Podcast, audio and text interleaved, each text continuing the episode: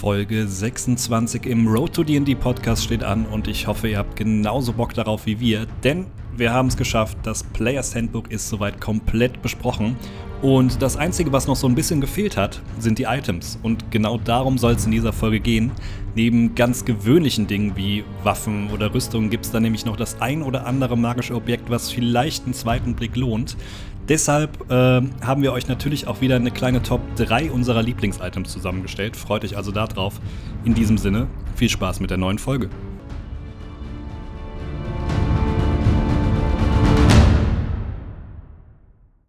Moin und willkommen zurück zu Road to D&D. Wir sind wieder am Start, diesmal ausnahmsweise wieder zu zweit, weil kein Gast mehr mit uns reden wollte, was aber auch okay ist, finde ich. Deswegen was sind auch nachvollziehbar war. Hier, leider. Ja, auf der anderen Seite, nach, den, nach, dem, was, nach dem, was du mit Lennart gemacht hast, Christian, kann ich nur nachvollziehen, dass es kein anderer jetzt mal machen will. Ja, es soll sich nicht so anstellen. Auch wieder wahr. Uh, AD&D, uh, alles viel besser. Uh, ja. ich bin schon so erfahren in D&D und weiß alle Regeln viel besser als ihr. Klassischer Lennart, oder? Ja, und auch sehr unangenehm für alle Zuhörer. Wir haben einige Schriften bekommen, dass er es bitte in Zukunft lassen soll. Deswegen müssen wir noch mal gucken, ob wir ihn einladen. Nein, ehrlicherweise haben wir viel zu viele. Wir haben außerdem haben wir viel mehr Zuschriften bekommen, dass Lennart einfach den Podcast viel besser voranbringen könnte als wir. Von daher äh, sollten wir es sowieso noch mal überlegen.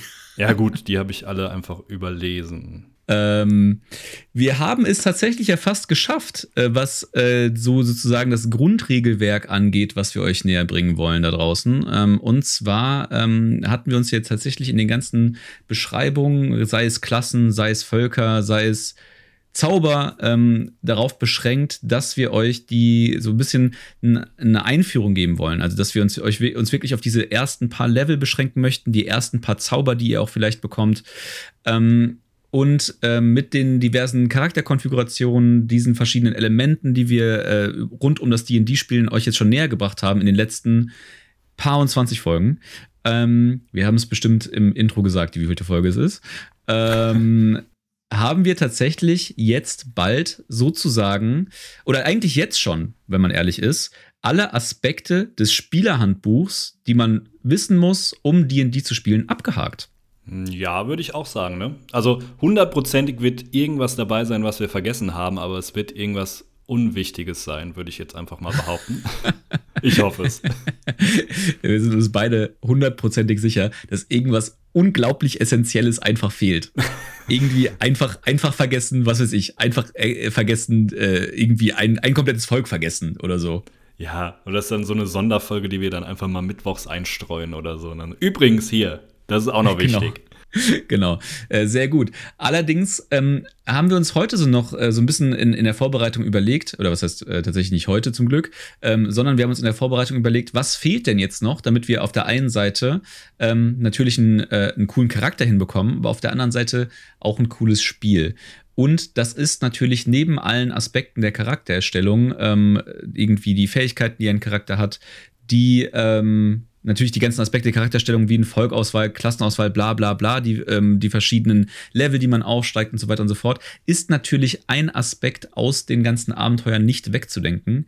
Und das sind natürlich Items. Jeder hat Bock auf Items. Ja, und andererseits wird euer Charakter sonst einfach nackt durch die Welt laufen. Ist auch nicht so cool für die anderen. Das ist richtig. Das äh, für alle Beteiligten, also ey, jedem sein Roleplay, so, ne? Du. Muss man auch so sehen. Aber ähm, ich könnte mir gut vorstellen, dass es äh, neben Klamotten auch natürlich die Motivation gibt, gerade vielleicht, wenn ihr so ein bisschen aus dem Videospiel-Kontext kommt und äh, deswegen DD spielt, äh, dass ihr einfach hart Bock auf äh, hart Bock habt auf Loot. So, jetzt habe ich es hinbekommen. Hart Bock habt auf Loot und ähm, einfach irgendwie von äh, was ist ich, Diablo, World of, Warcraft, World of Warcraft, boah, heute läuft es gar nicht. ähm, World of Warcraft und Co. Ähm, einfach äh, wisst, wie man äh, irgendwie Stunden und Stunden damit verbringen kann, Monsterhorden niederzumähen, um das eine Schwert zu bekommen, was man unbedingt haben will. Ganz so ist es in D&D nicht. Äh, ihr müsst dann schon einfach die Abenteuer durchspielen, um äh, irgendwie an die coolen Gegenstände zu kommen. Aber es gibt wirklich sehr coole Gegenstände, die auch tatsächlich nochmal ein komplett neues Element in das ganze Universum reinbringen. Ja, vielleicht ähm, um zum Verständnis erstmal, wenn wir jetzt äh, von diesen cooleren Gegenständen reden, es gibt natürlich magische Gegenstände in D&D. Ähm, vielleicht äh, starten wir einfach mal mit der Klassifizierung, weil wir haben uns jetzt äh, in dieser Folge, wir wollen wieder gerne eine Top 3 machen, weil das relativ gut angekommen ist. Und es uns auch ein bisschen leichter macht, das runterzubrechen, weil im Endeffekt könnten wir hier 50 Gegenstände nennen, die äh, cool sind und gut genutzt werden können von jeweiligen Charakteren. Aber äh, um das runterzubrechen, äh, Gegenstände sind in verschiedene Klassen bzw. Kategorien aufgeteilt in DD. Und wir äh, beschränken uns in dem Fall auf die gewöhnlichen und ungewöhnlichen Gegenstände nur. Genau, auch aus dem gleichen Charakter oder der gleichen Überlegung natürlich hinaus äh, heraus, dass wir euch so ein bisschen äh, den Blick in den Einstieg geben wollen. Und das sind dann letztendlich auch alles Items, die ihr, sage ich mal, in einer Kampagne, die so Level 3, Level 4, Level 5 beinhaltet, bekommen könntet. Ähm, die Gegenstände mit einer höheren Seltenheit oder mit einer seltener, sel selteneren Seltenheit, ist das ist seltener ein Wort? Bin ich mir gerade nicht sicher. Wie auch immer, die seltener sind. Ähm, das sind tatsächlich, tatsächlich dann so mächtige äh, Items, dass die wahrscheinlich erst irgendwie Level 5 und aufwärts ähm, euch zur Verfügung gestellt werden von eurem Spielleiter. Und apropos Spielleiter, äh, warum ich eben auch so ein bisschen gesagt habe, dass wir zum jetzigen Zeitpunkt die Aspekte des Spiel, äh, Spielerhandbuchs abgehakt haben. Das äh, halte ich trotzdem, diese Aussage. Denn all diese Gegenstände finden sich gar nicht im Spielerhandbuch, sondern im Spielleiterhandbuch. Und ich glaube, ich habe es irgendwann mal so in einer der ersten Folgen schon gesagt. Das ist einer der vielen Gründe, warum so, wenn ihr irgendwie zu Hause eine Gruppe irgendwie habt, die Interesse an D&D hat und ihr überlegt euch irgendwie die ersten Bücher zu kaufen, gehört neben dem Spielerhandbuch leider in Anführungszeichen das Spieler, Spielleiterhandbuch auch zwingend dazu, weil da einfach ganz, ganz viele Informationen drinstehen, die jetzt halt eben nicht besonders darauf zugeschnitten sind, ähm, den Charakter weiterzuentwickeln, den Charakter zu bauen, sondern halt eben die Aspekte mehr abdecken, die so die Welt angehen. Also wie baut man einen Dungeon auf, was für Aspekte ähm, hat so ein Dungeon und eben auch, was können die Spieler in einem solchen Dungeon finden. Und da findet man dann auch die entsprechenden Itemlisten und Items und äh, natürlich auch die magischen Items, die der Spieler haben möchte. Ja, also Spielleiter ist vielleicht auch ein gutes Stichwort, weil im Endeffekt ist es jetzt nicht so, dass ihr euch irgendwie äh, die Gegenstände aussuchen könnt. Vielleicht doch, wenn sie in irgendeinem Shop angeboten werden, aber grundsätzlich, zumindest wenn man auf Level 1 startet, startet ihr eigentlich immer nur mit gewöhnlichen Gegenständen. Die findet ihr dann vielleicht sogar noch im Spielerhandbuch, je nach Gegenstand. Aber sobald es dann ungewöhnlich, selten, legendär oder was auch immer wird, ähm, nee, könnt ihr nicht einfach so mal nebenbei äh, eurem Level 1 Charakter geben. Deswegen äh, auch so ein kleiner, was heißt Appell an die Spielleiter, aber bei vielen Abenteuern ist es natürlich vorgegeben, welche Gegenstände jeweils in irgendeiner Truhe sind oder wo auch immer. Aber wenn ihr selbst äh, hergestellte oder selbst kreierte Abenteuer spielt, schaut, dass ihr das irgendwie balanced mit den magischen Gegenständen. Weil es ist manchmal ein sehr, sehr schmaler Grad, äh, je nachdem, welcher Charakter dann welchen Gegenstand bekommt, könnte das ein bisschen zu overpowered sein für die Gruppe. Genauso gut kann es aber auch sein, dass die Gruppe, wenn sie dann mal ein bestimmtes Level erreicht, ohne magische Gegenstände im Prinzip gar keine Chance mehr hat, weil äh, ja, manche, Mon äh, manche Monster oder manche Gegner haben halt dann wirklich nur äh, die Möglichkeit, äh, niedergestreckt zu werden oder es besteht nur die Möglichkeit, sie niederzustrecken, wenn dann ein magischer Gegenstand im Angriff beteiligt ist. Und ich kann auch aus Spielleiterperspektive definitiv sagen, seid euch oder macht euch im Vorfeld Gedanken, welche magischen Gegenstände ihr den Abenteurern auch tatsächlich gebt in eurem Abenteuer. Tatsächlich ähm, sind in den meisten vorgeschriebenen Abenteuern auch die Items sozusagen in Anführungszeichen vorgegeben, ähm, die ihr den Spielern geben könnt. Nichtsdestotrotz würde ich euch immer dazu raten, die im Vorfeld zu screenen und gerade die magischen Gegenstände darauf anzupassen, wie eure Gruppe gebaut ist und auch wie die Dynamik eurer Gruppe ist. Denn ich meine, das Offensichtlichste ist, ähm, wenn da irgendwie eine magische plus zwei Streitaxt in einer Truhe liegt und ihr eine Gruppe nur aus Magiewirkern habt, dann freut sich original niemand darüber. Dann könnt ihr immer noch mit so Sachen arbeiten wie, ja, irgendwie da ist ein Magier, der magische Gegenstände tauscht und auf den, aus, dem, aus der magischen äh, Streitaxt wird jetzt ein äh, magischer Rapier. So, alles irgendwie kann man, kann man natürlich alles machen als Spielleiter, aber es wirkt dann doch etwas sehr holprig. Ähm, deswegen guckt euch diese Items im Vorfeld an, überlegt euch, äh, welche Items auch für die Gruppe gut passen könnten und insbesondere auch, wenn ihr dann schon die ersten Gegenstände an die Gruppe verteilt habt, sorgt auch dafür, dass die an oder die Art der Gegenstände dafür gut ausgelegt ist, an verschiedene Charaktere gegeben zu werden. Das hat nämlich sonst, also magische Gegenstände können wirklich eine, extrem, eine extreme Auswirkung haben. Du hast es ja gerade schon gesagt, ähm, es gibt Monster, die halt nur durch magische Waffen beispielsweise verletzt werden können. Und wenn halt ein Charakter drei magische Waffen hat, die er halt irgendwie zur Auswahl haben, äh, irgendwie bei sich trägt und zur Auswahl hat, dann bringt das einfach der Gruppe ziemlich wenig. Dann kann vielleicht ein Zauberer noch im Hintergrund stehen und irgendwie mit äh, magischen Geschossen um sich werfen. Aber ansonsten steht dann dieser einzelne Kämpfer alleine in vorderster Front.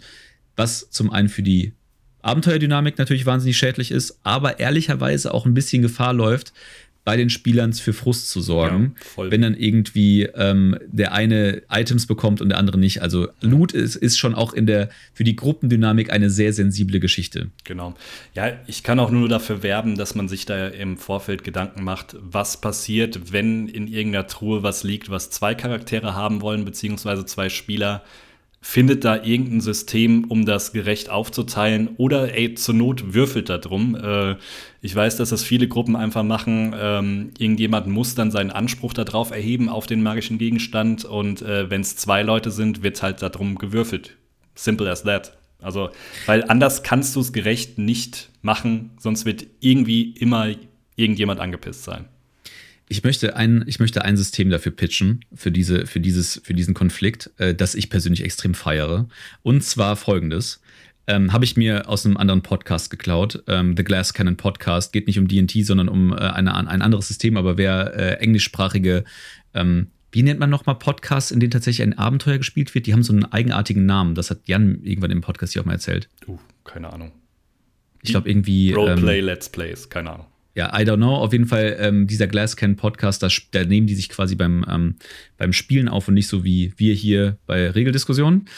Ähm, dieses System äh, ist nämlich insofern super cool, weil es halt schon auch noch einen Zufallsaspekt hat, aber ich sag mal gesteuerter Zufall. Denn wenn dieser Punkt kommt, dass zwei Spieler ähm, gleichermaßen den Anspruch auf dieses Item haben möchten, lässt der Spielleiter sich quasi ähm, den Grund pitchen, warum dieses Items, dieses Item sehr gut für den einen oder für den anderen Charakter passt. Und dann, dürft, dann darf halt jeder Spieler so seinen kleinen Überzeugungsmonolog abreißen mit seinen Argumenten. Und beispielsweise zwei Spieler möchten dieses Item haben, kann dann der Spielleiter einmal zwei und einmal einen Punkt verteilen, ähm, für den, der halt das bessere Argument hat. Also der mit dem besseren Argument kriegt halt die zwei Punkte und der andere den einen Punkt. Und diese Punkte werden quasi auf den Würfelwurf hinzuaddiert. Finde ich ein ziemlich witziges System. Das stimmt aber auch sehr marginal mit zwei und einem Punkt. Ja, natürlich. Aber es, es soll ja quasi auch nicht diese, diesen Zufallsaspekt komplett aushebeln, sondern so eine, so eine leichte Tendenz geben. Und dafür, nicht, dafür finde ich das ganz witzig. Man könnte jetzt natürlich auch sagen, dass man eine Punktzahl in Qualität der Argumentation vergibt.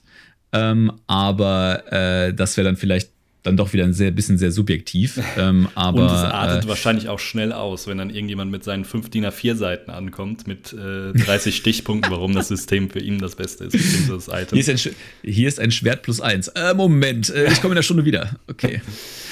Ähm, ja, aber das, das finde ich auf jeden Fall ganz witzig. Aber ähm, ja, wie du, schon, wie du schon gesagt hast, im Zweifelsfall sollte auch dieser Zufallsaspekt wirklich der letzte Weg sein. Ne? Also im Zweifelsfall, ähm, also so kenne ich das ehrlicherweise aus meinen Gruppen auch nur, dass dann ähm, äh, eigentlich in der Gruppe einfach entschieden wird, wo der Einsatz am, am meisten Sinn macht, bei welchem ja. Charakter. Und man muss sich auch vor Augen führen, dass ein Item im Allgemeinen, außer man findet ein Schwert, das äh, dann an der Hand angewachsen ist, ähm, auch schon passiert, ähm, ja im Zweifelsfall auch einfach mal weitergegeben werden kann.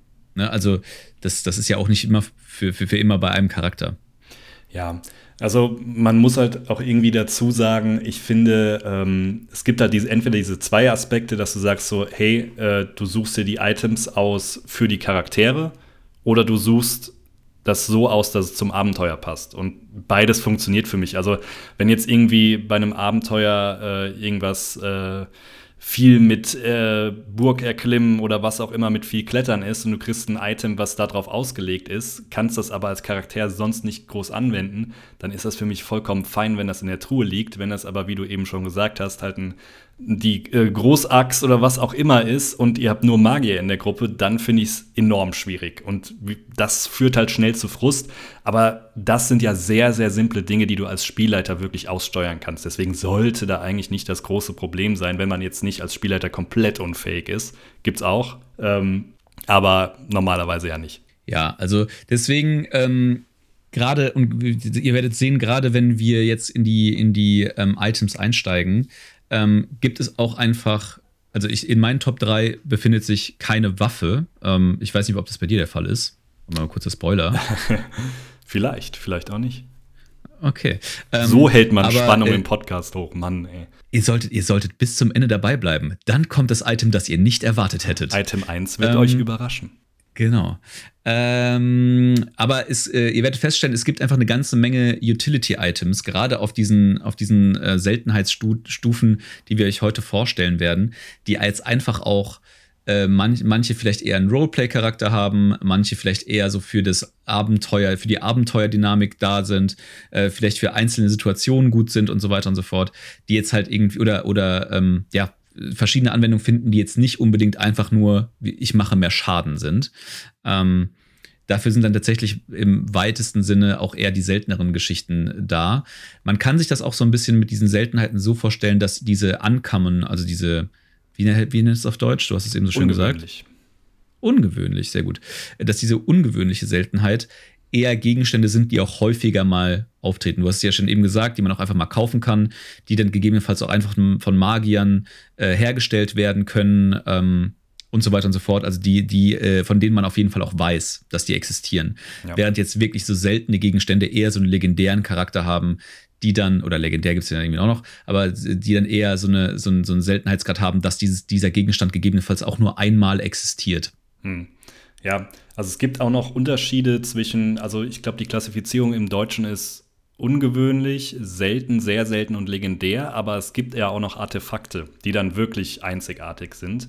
Ähm, Wäre vielleicht auch noch mal ein eigenes Thema, so rund um die Lore. Wir wollten uns ja sowieso mal der Welt noch annehmen. Vielleicht könnten wir das ja damit aufnehmen, äh, um irgendwie bestimmte Regionen zu beschreiben, wo dann äh, ein gewisses Artefakt wirklich auch äh, ja, sehr berühmt ist oder sehr bekannt ist oder so weiter. Fände ich auch ganz interessant.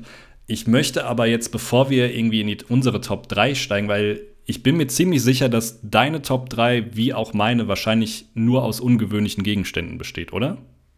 Das ist korrekt. Ja, weil ähm, deswegen möchte ich noch so eine kleine Lanze für die gewöhnlichen Gegenstände äh, brechen, weil äh, oftmals wird es einfach übersehen, wie sinnvoll manche Gegenstände sind. Also ich habe mir heute beim Durchlesen von allen Gegenständen noch mal so ein paar Gedanken gemacht und dachte mir auch so, ey, warum hast du das eigentlich nicht bei deinen Charakteren mit äh, im Rucksack dabei? Weil so gewisse Sachen wie ähm, Mirror Steel oder so, also wirklich einfach nur ein simpler Spiegel oder sowas, womit man um Ecken gucken kann, hätte wohl schon den ein oder anderen Charaktertod irgendwie verhindern können.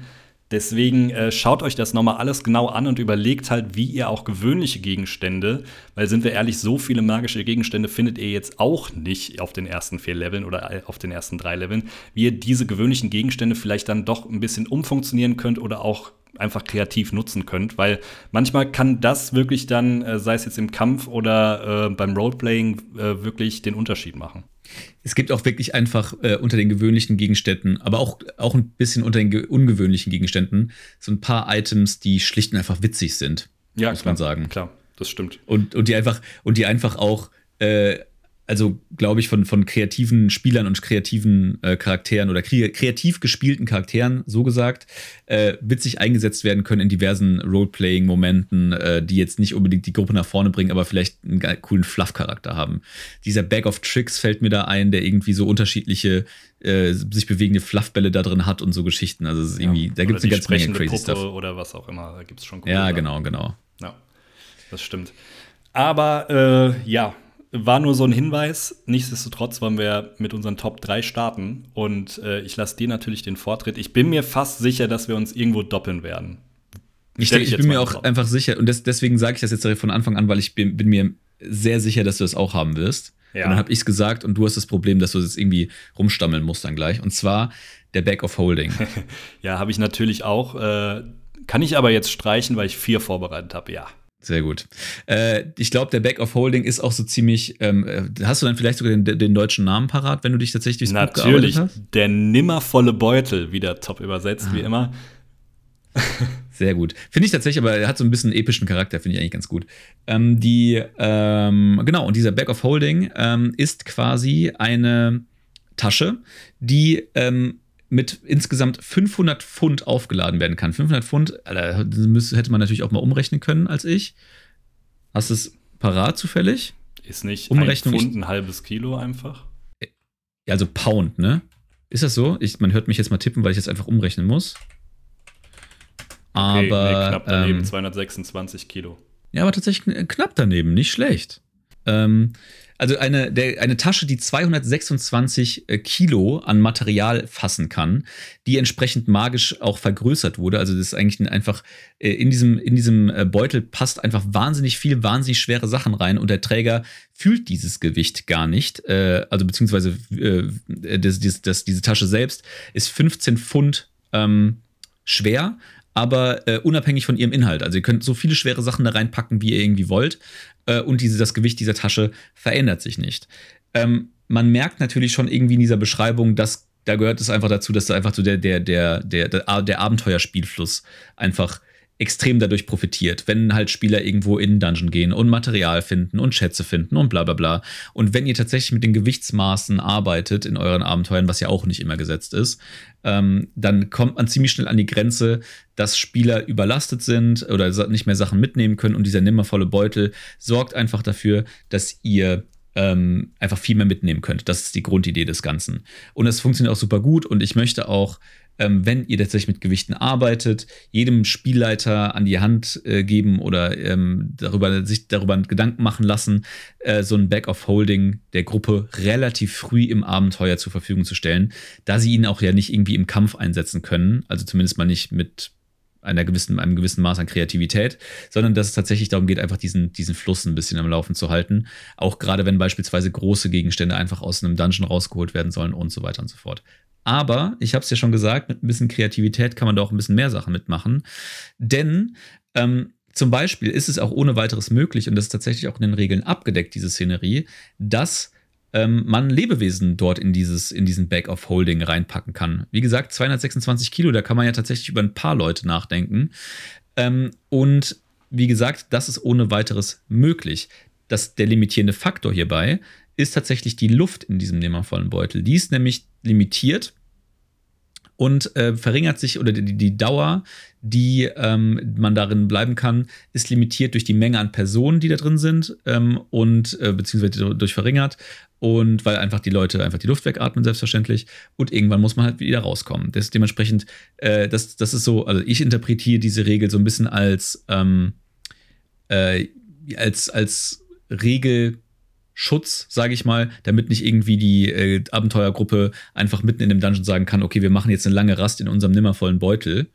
Ähm, und äh, sind dadurch einfach geschützt, geschützt, weil es einfach ein kleiner Beutel ist, der irgendwo in der Ecke rumliegt und kein Bösewicht irgendwie auf die Idee kommt, ähm, dass der halt irgendwie Gefahr darstellt. Naja, kommt, Ähm, kommt immer ein bisschen drauf an, wie man wieder rauskommt aus dem Beutel. Und ähm, ist übrigens Die nicht nur limi- Imposter. ist übrigens nicht nur limitiert äh, anhand der äh, Luftminuten, sondern der Back of Holding ist auch limitiert auf die Größe. Ähm, ich habe es jetzt gerade nicht im Kopf, aber ich glaube, es sind so 1,5 Kubikmeter, müsste im Text stehen. Du hast es ja bestimmt gerade offen. Deswegen, so viele Leute würden jetzt, glaube ich, nicht reinpassen. Ja, ja, vollkommen korrekt. Äh, Also ich, also ich glaube letztendlich die Szenerie, in der man halt denkt, ist, dass man vielleicht, dass man tatsächlich ein, als einzelne Person ähm, dort irgendwie Schutz finden kann oder da irgendwie dann mit infiltrieren kann, aber irgendwie, Ja. dass man zu fünf da reinpasst, auf keinen Fall. Genau, deswegen ähm, der nimmervolle Beutel, äh, ich glaube, ich würde fast behaupten, auch einer der gängigsten Items in der D&D-Welt, äh, was so diese, äh, sel diesen Seltenheitsgrad angeht. Ja, also ich würde auch behaupten, es gibt wenige Gruppen über Level 7, die nicht einen Back of Holding besitzen. Ja, normalerweise ist es sowieso auch immer die Diskussion, ähm, wenn man in einen Dungeon reingeht, dass der Spielleiter dann einfach nochmal skeptisch fragt, ähm, wer von euch trägt nochmal den nimmervollen Beutel? Ach du, ach, äh, okay, der Magier in der letzten Reihe, der ungerüstet ist. Ah, okay, mhm, interessant. Ah. Mhm. Nee, wollte ich nur wissen, wollte ich nur wissen. ähm, das ist eigentlich immer der typische Dialog. Ab dann haben alle Angst und überlegen, den nimmervollen Beutel einfach vor der Höhle liegen zu lassen. Aber da sind meistens die ganzen coolen Sachen drin, deswegen klappt das auch nicht.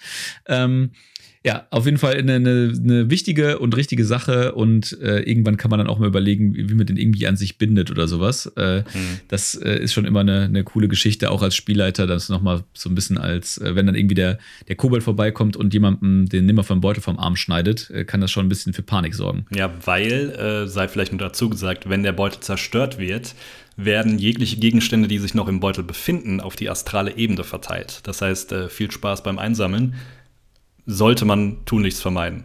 Ja, auf jeden Fall. Genau, so, das war meine Platz 3. Ähm, jetzt habe ich dir quasi deinen Platz weggenommen, äh, nehme ich an. Aber äh, ja, das ist aber okay. Ich behaupte, ja, ich behaupte auch fast, dass mein äh, Platz 3, dann, den ich jetzt nehme, ähm, wahrscheinlich auch bei dir vorhanden sein wird. Sind nämlich die Winged Boots. Beziehungsweise, ich glaube Nein, sind sie nicht. Okay. Sind auf, auf, ich weiß nicht, wie es auf Deutsch heißt. Ich nehme mal an, geflügelte Stiefel relativ simpel gesagt, äh, ihr könnt fliegen. also im Endeffekt könnt ihr mit diesen äh, Schuhen bzw. Stiefeln vier Stunden lang fliegen, wenn ihr es denn möchtet. Ihr könnt auch nur eine Minute lang fliegen oder zwei oder drei oder was auch immer. Und habt im Prinzip die gleiche Bewegungsrate mit diesen Stiefeln, wie ihr sonst habt. Und das kann schon dafür, dass es einfach nur ein ungewöhnlicher Gegenstand ist, ziemlich mächtig sein auf den ersten Leveln. Besonders wenn ihr irgendwie einen Vorteil habt, wenn ihr irgendwie aus der Luft oder von einem höheren äh, Platz aus angreift oder was auch immer. Oder einfach keinen Bock habt zu klettern. Wing Boots. ähm, ja, auf jeden Fall. Tatsächlich hatte ich ähm, aus einem ähnlichen äh, oder halbwegs vergleichbaren Grund auch noch über die äh, Slippers of Spider, Spider Climbing nachgedacht, ähm, was wahrscheinlich eine der ähm, nicht unbedingt verbreitetsten, aber wahrscheinlich bekanntesten Magic-Items ist, weil es im, im, im, im Startabenteuer, ja, im ja. Lost Minds of Fendelware vorkommt. Ähm, wo man einfach dann mit äh, seinen Schuhen Wände hochlaufen kann und was natürlich einen super coolen Effekt hat und ein super cooles Set an Möglichkeiten bietet für so, ähm, äh, ja, man könnte sich beispielsweise vorstellen, einfach mal eine Bu Burg infiltrieren zu müssen, die von Goblins besetzt ist. Richtig. Aber so, so aber, verrückte, einfach mal so verrückte Idee. Aber das Ganze wirkt ja auch nur so lange cool, bis der Typ mit den Winged Boots an dir vorbeifliegt und sich denkt, was für ein Trottel. Ist, ist richtig, auch weil diese Slippers of Spider Climbing, und ich glaube, das war auch so der Hauptgrund, warum ich es jetzt in meine Liste nicht aufgenommen habe, wirklich der Bescheiß aussehen. ja, gut, die, die hier sehen jetzt auch nicht ein bisschen besser aus. Die haben halt einfach Flügel außen dran. Das sieht jetzt auch nicht, also. Ja, aber. Da kriegst du halt schon mal von einem Slipper. Goblin entgegengeworfen, what are those? So nach dem Motto, aber. Ja, auf jeden Fall, aber es sind halt Slipper, ne, aus Spider Climbing. Es sind halt keine Schuhe. Wieder, ja. Also, du, das sind halt wirklich, das sind, die, die sehen halt aus wie so fucking Kartoffeln. und das ist schon wirklich komisch. Auch, auch, muss ich auch ehrlicherweise gestehen, verstehe ich nicht so 100%, weil ja, okay, die kleben und damit kann ich die Wand hochlaufen, aber ich rutsche halt raus, Freunde. ja, gut, so darfst du nicht denken. Also, also ich weiß nicht, vielleicht hat der Ersteller einfach so gedacht, geil, wir geben dem Typ so ein paar Birkenstocks, nur halt slippermäßig und dann kann er die Wand hochlaufen. ähm, ihr merkt schon die ganze Zeit, wir unterhalten uns tatsächlich über das Aussehen äh, von den ganzen Dingern, denn ähm, sowohl im, ähm, im Spielleiterhandbuch als auch auf D&D Beyond, äh, für die Leute, die es sich mittlerweile angeeignet haben, gibt es für viele der, gerade von den Uncommon Items, äh, schon Illustrationen, wie die aussehen sollen, oder zumindest mal so ein bisschen, um die Fantasie zu beflügeln, oder dem, dem Spielleiter einfach zu machen und den äh, Spielern einfach ein Bild hinhalten zu können, äh, damit die sich das besser vorstellen können. Wir werden da auch noch mal ein, kleine, ein kleines Set von äh, auf unserem Instagram-Kanal R2DND zur Verfügung stellen. Yes. Ähm, ja, und ich glaube, ansonsten gibt es hierzu eigentlich auch nicht viel zu sagen, weil das ist halt auf den ersten Level mächtig, auf späteren Leveln wird es ein bisschen, ja, eigentlich bleibt es mächtig. Also, wenn du nicht fliegen kannst als Charakter und auf einmal fliegen kannst, ist das schon sehr mächtig. Vor allem gegen, äh, weiß ja. ich nicht, äh, andere fliegende Kreaturen. Deswegen äh, meine Nummer drei. Und ich würde sagen, wir gehen direkt weiter zu deiner Nummer zwei. Wobei, ehrlicherweise, das ist eigentlich eine interessante, also eigentlich eine interessante Überlegung. Wenn man halt einem, wenn man solche Slipper bekommt, also so, oder solche hier, die, die fliegenden Schuhe, mhm. ähm, Gibt man die lieber einem Fernkämpfer, damit er geschützt von Nahkämpfern aus der Ferne angreifen kann, oder gibt man sie einem Nahkämpfer, der dann entsprechend fliegende Kreaturen im Nahkampf angreifen kann? Das, um ein, das sind die großen Fragen, die man sich stellen muss. Das ist muss. richtig. Um aus der letzten Folge nochmal zu zitieren, muss jeder selbst wissen. Ähm, ich genau. würde tatsächlich eher, also zumindest bei den, ähm, bei den Winged Boots, würde ich eher den Fernkämpfer vorziehen. Weil wenn der überhaupt nicht getroffen werden kann, Vorausgesetzt, es gibt auch keine anderen Fliegenden beziehungsweise andere Fernkämpfer. Aber wenn du nur gegen Nahkämpfer antrittst, ist das ja schon die halbe Miete, weil der nicht getroffen werden kann. Ja, das wäre halt vollkommen imbalanced. Wie, wie schnell ich als Spielleiter irgendwelche Bogenschützen da am Start hätte, ne? Das ist halt auch, das ist halt natürlich auch Fakt. Ähm, okay, aber kommen wir, kommen wir zu meinem Platz 2 und ehrlicherweise habe ich hier so ein bisschen geschummelt, glaube ich, vielleicht, weiß ich nicht. Musst du entscheiden, aber ist mir eigentlich auch egal. Denn ähm, auf Deutsch heißt es, glaube ich, Adamantit-Rüstung. Ähm, ähm, also auf Englisch heißt es Adamantine Armor. Und äh, geschummelt in dem Sinne, weil Adamantitrüstungen natürlich etwas sind, was man auch einfach finden kann als, äh, als, als, ähm, als Schatz. Aber man tatsächlich mit dieser Substanz, also das äh, Adamantit ist ein Eisen, ein Metall in dieser, in dieser Welt, mit dem man sich auch einfach seine bereits existierende Rüstung überziehen lassen kann. Also dementsprechend nicht unbedingt ein Item, sondern vielleicht eher eine Eigenschaft eines Metalls, das auch ungewöhnlich ist. Denn, und der Effekt von diesem ist halt schon nicht zu unterschätzen, denn der Effekt davon ist, wenn ihr einen ähm, mit Adamant überzogenen äh, äh, Adamantit, Adamant oder Adamantit, bin mir nicht sicher. Ähm, sagen wir Adamant, klingt glaube ich ein bisschen cooler. Ähm, wenn ihr eine mit Adamant überzogene Rüstung habt, werden alle kritischen Treffer gegen euch normale Treffer. Ihr seid also gegen kritische Treffer vollkommen immun. Ich persönlich habe kleine Backflashes gegen äh, Crit Immunity und World of Warcraft, weil man ein Riesending in, in Wrath of the Lich King, wen das abholt und vielleicht, keine Ahnung. Vielleicht auch ein bisschen zu tief reingenördet. Also, Egal. Ja, aber mich, äh, also für mich ist das einfach Mithril aus der, der Ringe. Meinst, meinst du, deswegen kann Frodo auch keine kritischen Treffer einstecken? Ja, zum Beispiel so bei, dem, bei dem Troll hat er ja auch einen kritischen Treffer. Wäre das ein kritischer abbekommen. Treffer gewesen? Ich denke schon. Wäre das so. Ah, das, das meinst du, okay, ja, er, er wirkte zumindest so, ne? Und äh, wie gesagt, ihr könnt, und das ist im Prinzipiell, ihr könnt, äh, wenn ihr eine Rüstung habt und einen Schmied findet, der das irgendwie verarbeiten kann und der dieses Metall hat, dann könnt ihr einfach sagen, hier ist meine, ist mein, äh, meine magische Rüstung plus 15, die immun gegen alle Sachen ist, überzieh die bitte auch noch mit Adamantit oder mit Adamant. Ähm, und dann ist, seid ihr außerdem auch noch äh, immun gegen kritische Treffer. Und ohne da jetzt irgendwie die Mathematik hintergemacht zu haben, die bestimmt, bestimmt irgendwer auf Reddit schon mal gemacht hat, glaube ich, dass das schon einfach eine extreme Schadensreduktion ist, die damit einhergeht. Ja, zumindest, wenn es jetzt, es hat ja sonst keine Nachteile. Also man muss auch dazu sagen, genau. das geht natürlich logischerweise nur mit metallenen Rüstungen. Also ihr könnt es jetzt nicht bei der Lederrüstung machen und da einfach Adamantit draufhauen. Ähm, sähe bestimmt weird. sehr lustig aus, aber äh, nein, geht oder nicht. Halt einfach, oder halt einfach so eine Robe, die dann einfach in Adamant gewaschen wird oder so. ja, ist halt schwierig aber anzuziehen könnt, dann, aber. Kann man, kann man halt einfach so in eure Waschmaschine einfach so, so eine Kappe mit reinnehmen. Ich wasche nur mit Adamantit. Und man muss halt aufpassen, das färbt halt ab, ne, damit da nicht dann irgendwie dann auf einmal noch ein weißes Hemd mit reingerät in die ja, Wäsche oder so. Das ist immer derbe ärgerlich. Ja da wird man dann wieder auf der Arbeit gemobbt und so Geschichten, das, man kennt es einfach. Ja. Aber äh, sonst, äh, Adamant auf, äh, auf Rüstung kommt gut ansonsten. Ähm, und wie gesagt, ich, äh, ich glaube, dass das wirklich eine nicht zu unterschätzende Kiste ist. Ich muss aber auch sagen, weil ich mich tatsächlich mal für ein Abenteuer damit auseinandersetzen musste, das ganze Ding ist ziemlich teuer. Also es kostet, glaube ich, irgendwie, äh, nagel mich nicht drauf fest, irgendwie 300, 400 Gold, das zu machen. Und man muss mhm. sich halt vor Augen führen, wenn man jetzt irgendwie, ähm, also es gibt tatsächlich ein Pricing dafür in den, in den Regeln. Ähm, und wenn man halt einfach seine ganz normale Brustplatte halt irgendwie mit Adamant überziehen will, äh, will und halt irgendwie 300, 400 Gold dafür ausgibt und man findet im nächsten Dungeon halt in eine Brustplatte plus eins, dann ist halt das Adamant auch nichts mehr wert. So, ne? Deswegen will mit, will mit Bedacht eingesetzt werden, aber wenn man tatsächlich halt irgendwie seine coole Rüstung gefunden hat und sagt, okay, die, da kann jetzt auch so schnell nichts mehr kommen, dass das irgendwie toppt, dann kann man, glaube ich, mal das, die, die Kohle investieren und diesen Schritt gehen. Aber äh, ja, für irgendwie jetzt äh, mit seinen ersten 300 Gold auf Level 2 zum nächsten Schmied zu rennen, Davon ja. würde ich jetzt erstmal absehen. Ich glaube, es ist doch auch so, dass diese Rüstung, also beziehungsweise das Überziehen mit Adamant relativ lang dauert, oder? Also ich meine, das ist jetzt mal nicht eben so, ja. yo, hole ich morgen ab, so nach dem Motto. Nee, nee, das ist das, also das war auch, deswegen sage ich es gerade, dass ich mich damit vor kurzem auseinandersetzen musste. Das habe ich tatsächlich jetzt bei einem meiner Abenteuer in der da sogenannten Downtime gemacht.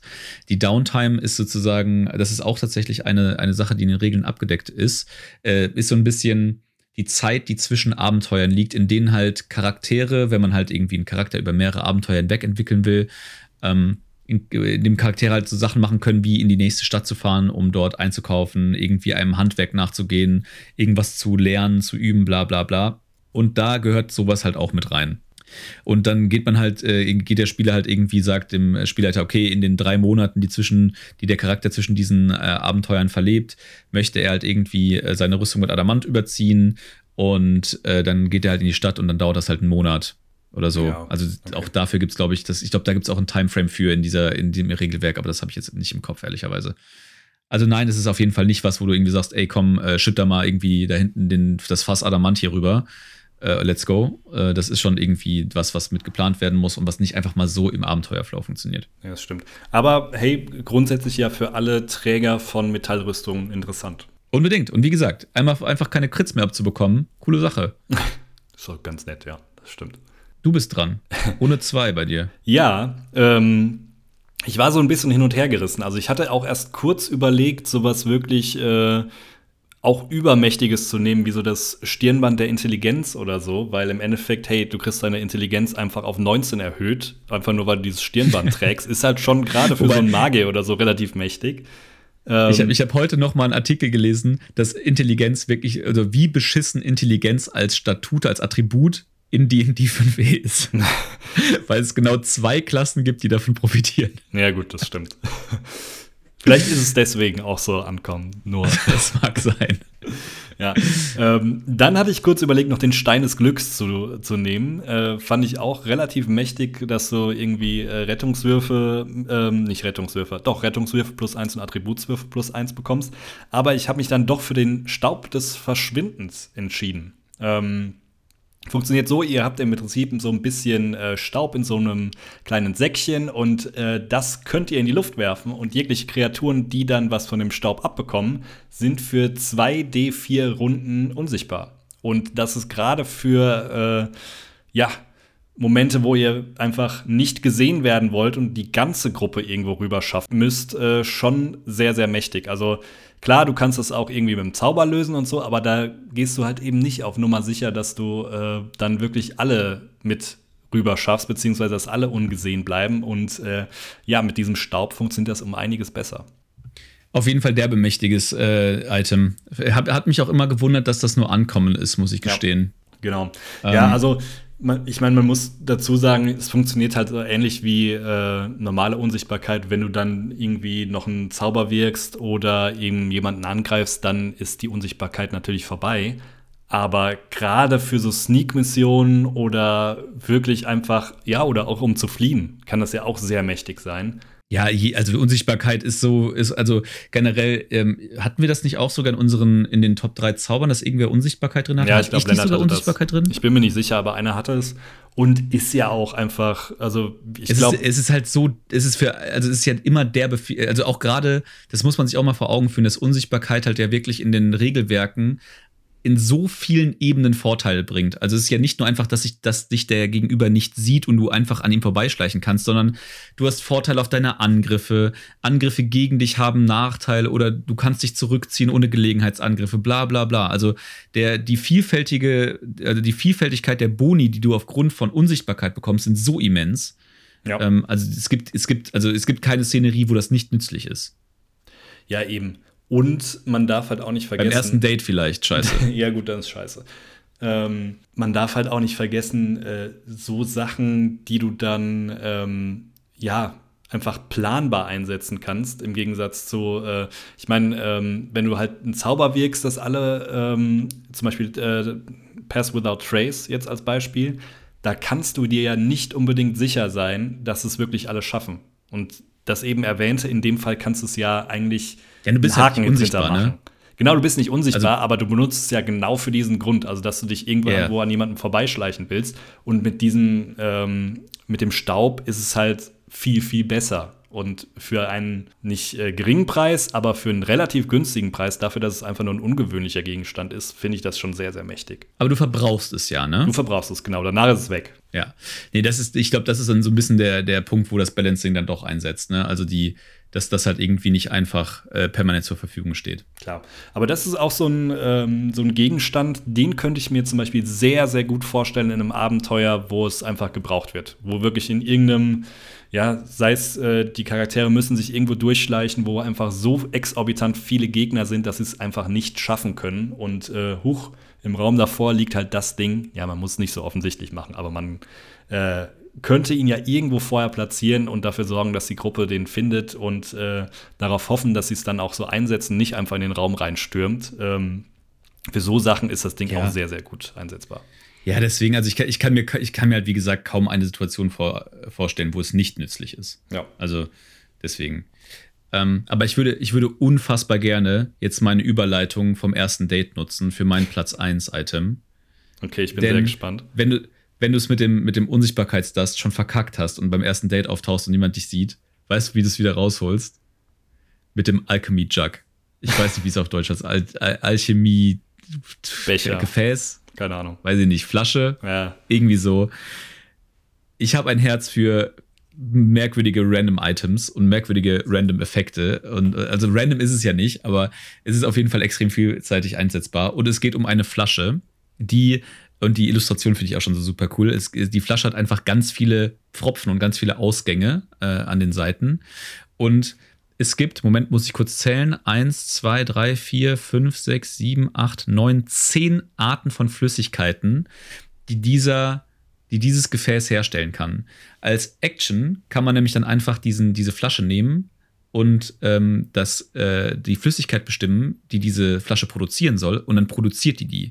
Und zwar in riesigen Mengen. und das ist einfach schon alles, äh, was man dafür mit für witzige Sachen machen kann. Äh, ich, ich will unbedingt dieses Item mal in irgendeiner, in irgendeiner Kampagne haben. Ähm, wie gesagt, also generell steht auch, was ich einfach einen schönen, schönen Fluff-Gedanken noch finde. Selbst wenn, die, selbst wenn man die Flüssigkeit komplett ausgeschüttet hat und, die, und dieses Gefäß schüttelt, hört man immer, dass da drin eine Flüssigkeit äh, platscht. Nennt man das Platschen. Ihr wisst, worauf ich hinaus will.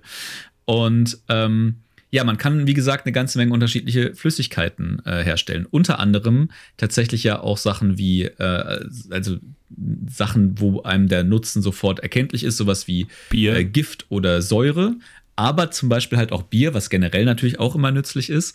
Aber zum Beispiel ist auch ein Use Case, der hier komplett, also einfach hier auch so neben so Sachen wie Frischwasser oder Salzwasser einfach drin steht, ist einfach Mayonnaise. ja, gut. Kann ich auch. So, aber also das ja, muss also von irgendeinem Belgier geschrieben worden sein, dieses Item. Was, was eine Scheiße. Und, und vor allen Dingen. Und vor allen Dingen halt nicht nur ein bisschen, sondern das stellt dir halt einfach 5 Liter Mayonnaise. ja, gut.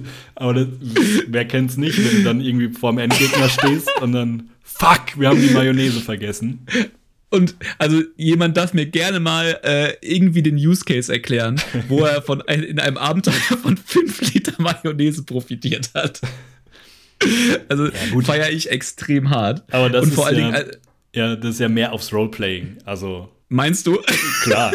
Ja, oder du nutzt es halt wirklich, um irgendwie so rutschbare Sachen herzustellen oder so. Das, das so finde find ich, jetzt aber, das ich jetzt aber ein gewagtes Statement, dass Mayonnaise nicht im Kampf eingesetzt werden kann.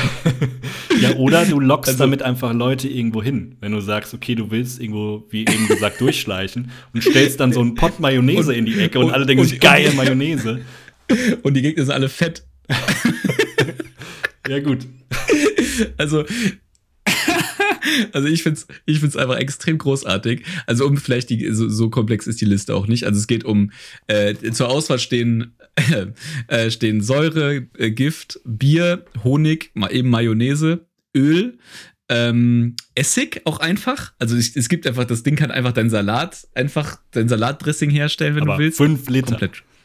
Nee, davon dann immer nicht. Also tatsächlich sind auch von jedem einzelnen Punkt, also von jedem einzelnen, äh, von jeder einzelnen Flüssigkeit die Menge äh, beschrieben, so. die, äh, die das Ding herstellt. Das ist extrem unterschiedlich. Und selbstverständlich kann es nur zweieinhalb Liter Honig herstellen, aber halt fünf Liter Mayonnaise.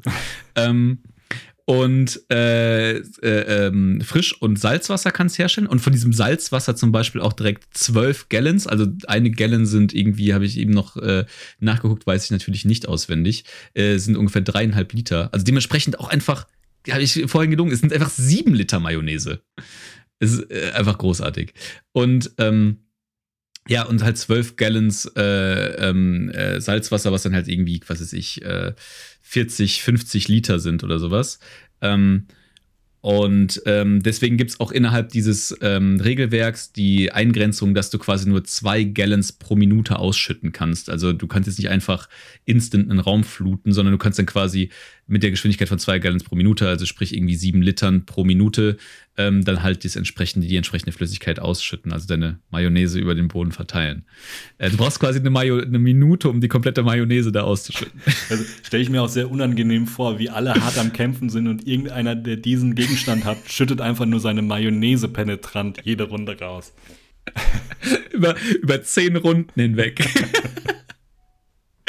Okay, aber jetzt mal abgesehen davon, dass Mayonnaise vielleicht nicht die Flüssigkeit sein wird, die ihr damit am häufigsten einsetzt, ist natürlich, und das Thema hatten wir schon mal äh, beim Schurken, glaube ich, das wird, da wird es zumindest am meisten Sinn machen, denn äh, äh, wir hatten nämlich das Thema, dass Gifte unterrepräsentiert sind bei D&D. Und ähm, äh, wie gesagt, dieser Alchemy Jug kann einfach Gifte und Säuren herstellen, ähm, was einen Zugang zu solchen Flüssigkeiten halt immens erleichtert. Denn ansonsten wäre sowas wie Gifte herstellen und sowas auch eher so ein Downtime-Ding. Ähm, und hiermit hat man es halt innerhalb einer Action Instant. Also wirklich eine, eine sehr, sehr coole Sache. Und ähm, auch so Sachen wie ähm, Wasser herstellen für das Löschen von Feuer oder was auch immer. Oder generell ähm, auch das Thema Reisen beispielsweise. Das haben wir überhaupt noch gar nicht äh, besprochen. Äh, das können wir vielleicht auch noch mal in so einer Lore- und Weltfolge machen. Mhm. Denn es gibt ganz, ganz viele Abenteuer, wo man auch, wo, wo Reisen ein signifikanter Teil davon ist, dass man zwischen zwei Orten hin und her äh, einfach, einfach immense Strecken zurücklegen muss. Und dafür gibt es auch ein komplettes Regelwerk und da geht es auch darum, wie die Gruppe sich verpflegt und dass sie da halt vor Herausforderungen steht, bla bla bla. Und mit, so, mit einem solchen Alchemy Jug könnte man halt zumindest das Wasserproblem lösen. Deswegen äh, wirklich eine ziemlich witzige Geschichte. Ehrlicherweise vielleicht auch nicht das mächtigste Item.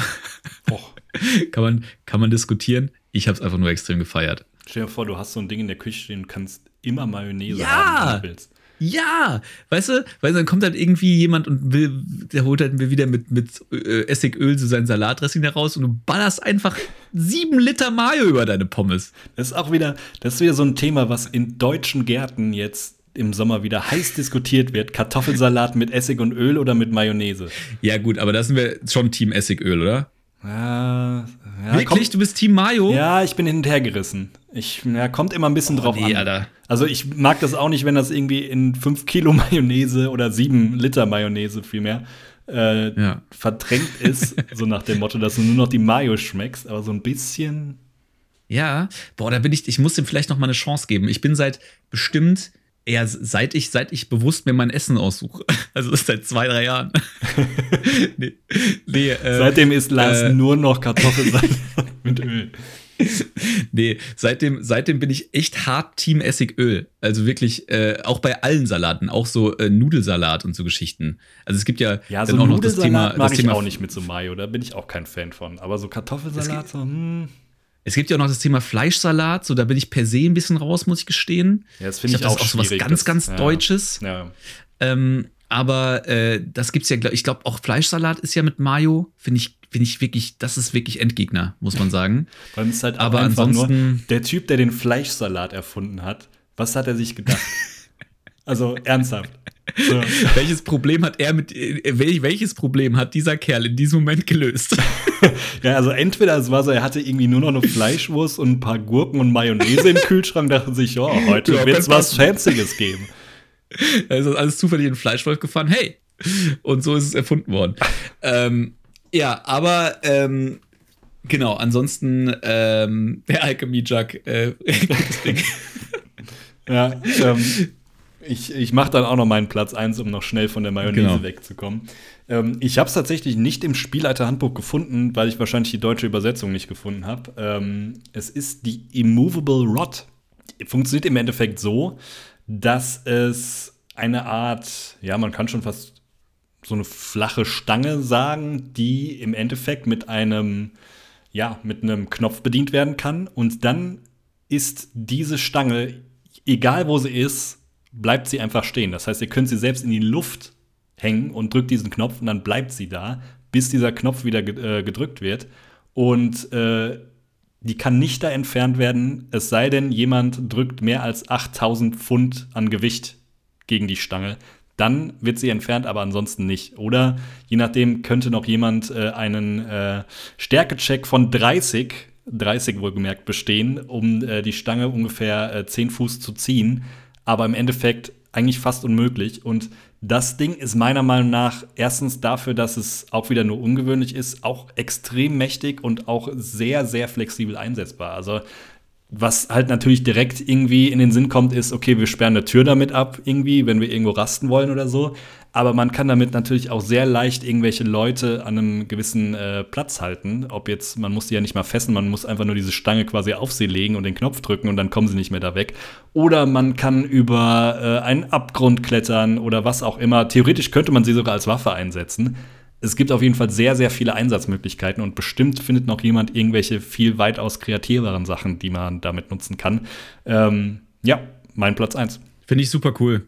Ähm, dieser Knopf ist aber nicht an der Stange selbst? Hm, doch, so wie ich das verstehe, schon. Ah, okay, weil du eben meintest, man kann das Ding in die Luft werfen und auf den Knopf drücken. Achso, nee, nee, nee, aber wenn du es quasi in die Luft halten würdest und dann ah, den Knopf okay. drückst, dann bleibt sie an der Stelle, wo es in der Luft ist, quasi stehen, dann kannst du loslassen. Got it. Okay, ja, das macht auf jeden Fall Sinn. Aber weil, weil ich hatte mir gerade so ein bisschen vorgestellt, dass man das Ding auch quasi irgendwie einfach entgegenwerfen kann und dann auf den Knopf drückt, wenn es quasi beim ankommt und ihn quasi irgendwie da zu fixieren, weil die halt die Stange ihn halt irgendwie an, der, an die Wand drückt oder so. Aber das ist halt äh, dann damit ja nicht einfach möglich. Nee, das geht nicht. Das geht nicht. Aber okay. Aber so ja, tatsächlich man baut kann, sich mit dem Artificer irgendein äh, uh. Here we go. Möglich. Das werde ich ausprobieren. Oder hier so ein äh, Find Familiar kann das übernehmen. Oder das. Stimmt. Ja. Ah, okay. Das, das, ist natürlich nicht schlecht. Also, wenn ihr da schon mal äh, äh, tatsächlich kommt, äh, es scheint mir so, als ob ich das schon mal irgendwie oder irgendwie damit mal konfrontiert wurde oder irgendwie mir davon mal erzählt hat. Also, wenn, wenn ihr da draußen schon mal irgendwie Erfahrung damit gemacht habt, äh, teilt es uns gerne mit. Ähm, ich glaube tatsächlich, dass die, die Anwendungsmöglichkeiten davon extrem vielfältig sein können. Ähm, und wir, glaube ich, gerade mit äh, Tür absperren und Leute festsetzen wahnsinnig unkreativ sind. Das ist richtig. Ich äh, habe dazu natürlich auch vorher wieder, äh, weil ich so gut vorbereitet bin, äh, explizit gegoogelt und es gibt eine Seite, die 1001 Möglichkeiten, die Immovable Rod zu benutzen. darstellt. Ich glaube, es ist einfach nur ein Forum, wo Leute was reinposten, aber hey, da kann man sich bestimmt ein bisschen Inspiration suchen. Ach, ehrlicherweise, es wundert mich nicht mal mehr. ja, gut. Das stimmt wiederum. Aber viel wichtiger wäre, 1001 Arten Mayonnaise in D&D zu nutzen. Genau, wenn äh, die, die, Top 3, ähm, die Top 3 Anwendungen für Mayonnaise in D&D gewinnen irgendwas. Wäre natürlich dann auch schon eigentlich die nächste Folge, ne? Genau. Also ich glaube ehrlicherweise, das kann vier, fünf Folgen füllen. Ich glaube, unsere Zuhörerzahl wird sich verfünffachen. Ich, ich glaube auf jeden Fall auch. Also ich, ich feiere es immer noch sehr. Also ich fand dieses Ding schon vorher cool, da war mir das noch gar nicht klar. Aber seit ich das rausgefunden habe, Wirklich, bestes Item. ähm, und damit sind wir auch schon durch ähm, mit unserer kleinen Item-Folge und damit auch tatsächlich schon so ein bisschen, wie gesagt, ähm, mit dem, ja, den spielerischen Grundlagen für D&D, würde ich fast behaupten. Und ich würde auch behaupten, dass wir das noch mal so ein bisschen zum Anlass nehmen, ähm, in der nächsten Runde, in der nächsten Folge mal so ein kleines Recap zu machen, nochmal so einen kleinen Überblick über die vergangenen Folgen zu gewinnen und auch vielleicht Leuten, die jetzt äh, über die Folgen dazugekommen sind und sich nicht von Anfang an durch alle Folgen gehört haben, nochmal so einen kleinen Überblick zu geben, was wir schon alles besprochen haben ähm, und äh, wo sie vielleicht welche Informationen finden, wenn sie äh, jetzt gerade vielleicht erst ihre erste D&D-Runde entwickeln. Ja, Macht durchaus Sinn. Ansonsten habe ich auch einen tollen Guide bei Road to D&D erstellt, wo ihr jegliche Folgen beziehungsweise euch nicht mehr durchscrollen muss bis zum, müsst bis zum Ende, um die jeweilige Folge zu finden, zu den Klassen zumindest. Ähm, ich denke, da werden noch ein paar Guides folgen, weil ähm, ja, so langsam kommen wir ja stetig immer weiter mit den Folgen und gehen steil auf die 100. Folge zu. Nein, noch nicht, aber es wird unübersichtlicher, deswegen macht das wahrscheinlich erstens Sinn, noch eine Folge zur Übersicht zu machen, aber wir fangen das wahrscheinlich auch bei unserem Instagram-Kanal noch ab. Das ist ja so ein bisschen das Problem, muss man ja ehrlicherweise gestehen, dass die, dass die Inhalte, die wir äh, hier präsentieren oder hier aufarbeiten möchten, ja tatsächlich dauerhaften Bestand haben. Also es ist jetzt ja nicht so, dass wenn wir in die weiteren Bücher gehen, ähm, die ähm, die Grundlagenregel äh, die Grundlagenregelwerke, die wir euch jetzt hier vorgestellt haben, an, an Aktualität oder an, an, ähm, an, an, an Brisanz verlieren, sondern tatsächlich bauen die ja nur aufeinander auf, deswegen werden die immer aktuell bleiben sozusagen oder immer relevant bleiben. Nichtsdestotrotz, äh, und dementsprechend ist es natürlich in einem Podcast relativ schwierig, äh, dazu irgendwie zu browsen und irgendwie hin und her zu klicken. Äh, vollkommen verstanden und entsprechend, äh, wie gesagt, machen wir nochmal so eine kleine Recap-Folge. Yes. In diesem Sinne äh, freuen wir uns auch schon drauf und äh, wir hören uns nächste Woche wieder. Bis dann. Ciao. Ciao.